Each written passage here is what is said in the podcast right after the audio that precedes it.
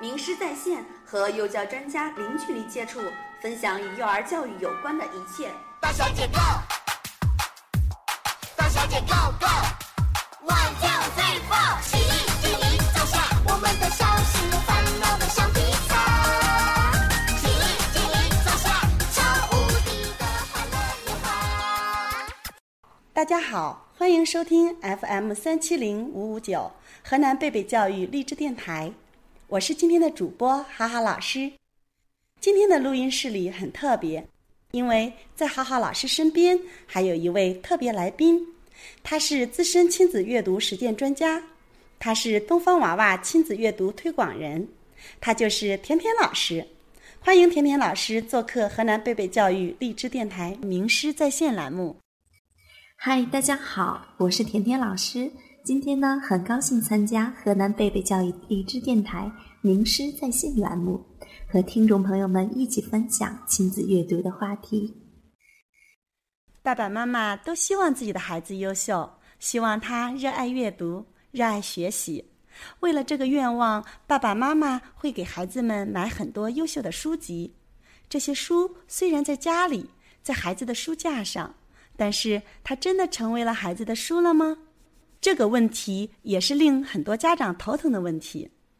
今天就让我们和甜甜老师一起探讨一下让孩子爱上阅读的方法，听听甜甜老师关于亲子共读的一些建议，希望可以给爸爸妈妈们提供一些帮助。是的，对于一个家庭来说，让孩子爱上阅读确实是一件比较麻烦的事情。那么，什么是最好的方法呢？其实就是亲子共读。在亲子共读过程中呢，这个过程对孩子来说，首先是家长共同游戏、享受亲情的过程，是得到爱与快乐的途径；其次才是汲取知识的手段。当我们的孩子坐在父母的膝上，或是依偎于父母身旁听故事，他首先享受到的就是父母的爱，父母的声音。让他感受到了愉悦，感受到了一个个故事的趣味。那么，在这样的亲情氛围，不仅呢有助于缩短亲子之间的距离，融洽亲子关系，而且呢会使孩子感受到阅读的快乐，孩子与书之间的关系也随之变得亲密温馨。甜甜老师，在家里面，什么时间是最适合孩子阅读的呢？在时间方面呢，每个家庭可以根据自己的情况来设定一个时段。我建议大家呢，时间最好放在啊早晨起床之后，哎这个时间呢，这个时间呢，孩子这一会儿呢精神状态非常的好，或者是啊午餐之后，晚上睡觉前都是非常好的时间。另外呢，就说每次时间呢大概就是十五分钟左右，时间不宜太长。这样很好的让孩子养成一个固定的时间，以便养成一个习惯。那么，甜甜老师，爸爸妈妈应该用什么方式陪孩子阅读呢？亲子阅读呢，其实呢，主要是指我们学前期的幼儿。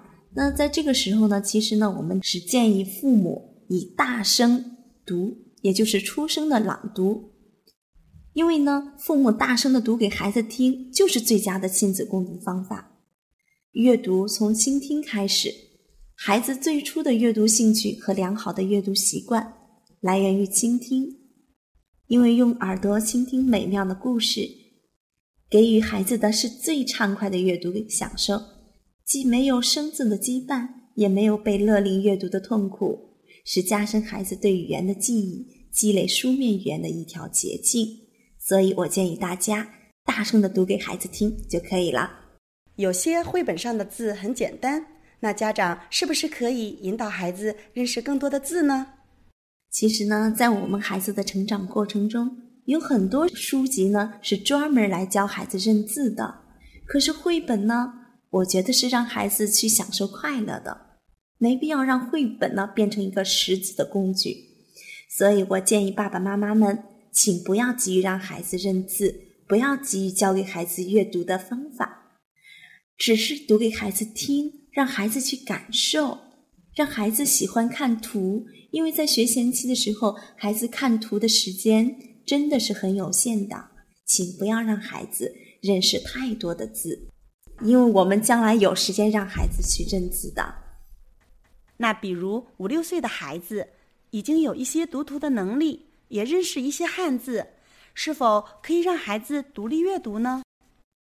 对，其实呢，在我的这个朋友里边也有这样的啊，就是说孩子认识了一些字，就说你自己去读吧，这样子呢也可以解脱一下爸爸妈妈，是吧？其实这样是不是很好？我们孩子虽然呢认识了很多汉字，但是呢。孩子还没有建立一个较完备的语言体系，那些汉字在他的眼里只是相互独立的。孩子没有足够的语言感觉和语言能力，将它呢连接成美妙的故事。一本陌生的书里，那些陌生的词汇是非常容易吓到孩子的。所以呢，亲子共读，亲子共读，还是请爸爸妈妈陪孩子一起阅读吧。有的家长提到，相对于阅读来说，孩子更愿意看电视。怎样才能更好的解决这个问题呢？那其实呢，有很多家庭都会出现这样的情况：当孩子呢在津津有味的看电视节目的时候，爸爸妈妈就会说：“电视关掉，去看书去。”其实这是一个很不明智的做法，这就等于将电视和书籍对立起来。你们觉得孩子会喜欢看书吗？所以呢，在家里给孩子设定一个非常固定的。看电视时间，每次时间多长，一定要大家都去遵守，到点儿咱们就把电视关了，然后让孩子做一些嗯其他的事情，让孩子建立一个良好的这种习惯。我觉得，呃，电视不是说不可以看，是需要有时间控制的，千万不要让孩子让电视和书籍对立起来。相信在不少家庭都是妈妈给孩子们讲故事。是不是亲子共读就是妈妈的事情呢？确实是这样子，大多数的家庭都是由妈妈和孩子进行亲子阅读。一方面呢，可能是因为孩子小，妈妈照顾的多，孩子可能跟妈妈更亲近一些，对妈妈的声音呢，啊，更熟悉一些。爸爸因为工作忙或者是其他的原因，给孩子讲故事讲的少。嗯，但是我觉得呢。阅读不仅是妈妈的事情，爸爸也应该参与进来。你像最近几年的一些研究，都会发现，爸爸在孩子的成长中是非常重要的。在亲子过程中呢，有些是需要爸爸引领的，需要进入女性视野之外更广阔的阅读世界。所以，我希望我们的爸爸也给孩子做出读书的表率，加入到我们的亲子阅读过程中。如果爷爷奶奶可以的话，也给我们的。啊，小宝贝们读个故事呀！看来我们的爸爸们也是不可缺少的一份子。希望爸爸们也能参与到我们的亲子共读中来。好，那另外呢，还有一点是一件非常重要的事情，那就是阅读。你不管什么时候开始，你就要坚持下来。其实呢。不管是我们孩子还是成人，在做一件事的时候都要坚持。那么这样一个习惯，当孩子养成之后，对于他将来的生活工作也是很有帮助的。那么我在这里呢，提醒大家，不管你是从什么时候开始，请你一定和孩子一起坚持，把阅读做成一件每天必须要做的事情来做。那每次讲完故事，是不是可以找一些孩子感兴趣的话题，和孩子平等的聊聊书，或者可以和孩子一起画画、做手工，进行个亲子故事表演呢？这当然很好了呀，因为我们孩子他自身的经验呀，再说他这个年龄都非常小，可能对一些故事不能够很好的理解，那我们爸爸妈妈就可以帮助孩子通过一些。一些小游戏啊，像老师说的啊，哈老师说的，啊，可以给孩子做一些故事表演呀，等等，让孩子更好的去理解故事。通过多种的形式呢，让孩子真正的爱上阅读。那今天说到这里呢，基本上都是一些在家里呢，爸爸妈妈非常有效的实施方法。好，那从今天呢，希望我们年轻的爸爸妈妈们把亲子阅读作为家庭中一件必备的事情。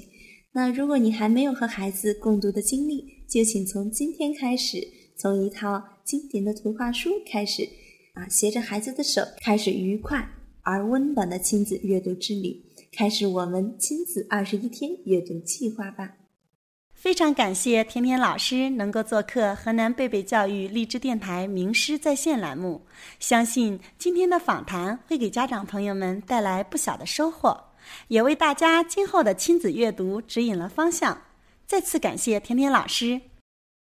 您现在收听的是 FM 三七零五五九河南贝贝教育励志电台，我是好好，感谢您的收听，再会。